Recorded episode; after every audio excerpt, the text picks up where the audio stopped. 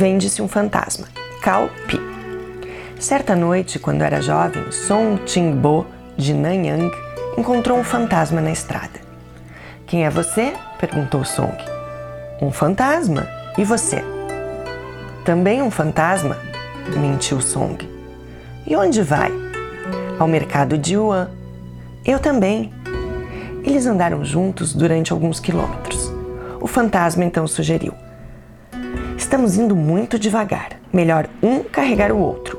Você me carrega um pouco e eu carrego você outro pouco. Assim vamos mais depressa. Boa ideia!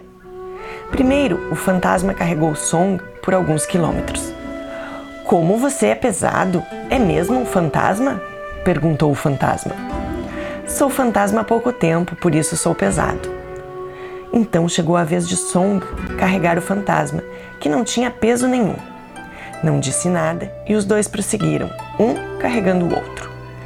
É que morri recentemente, disse Song depois de um tempo. Não sei o que nós, as assombrações, devemos mais temer.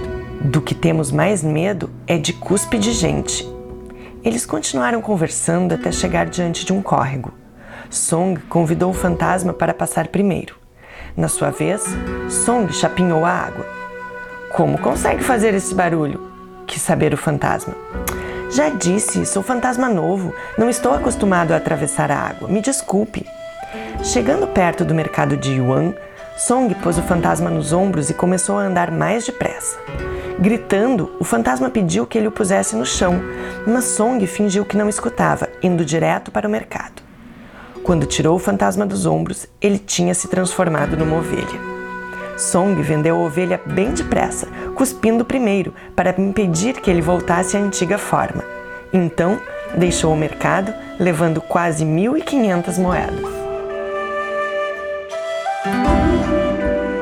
De contos sobrenaturais chineses, tradução e seleção, Márcia Schmaltz e Sérgio Caparelli.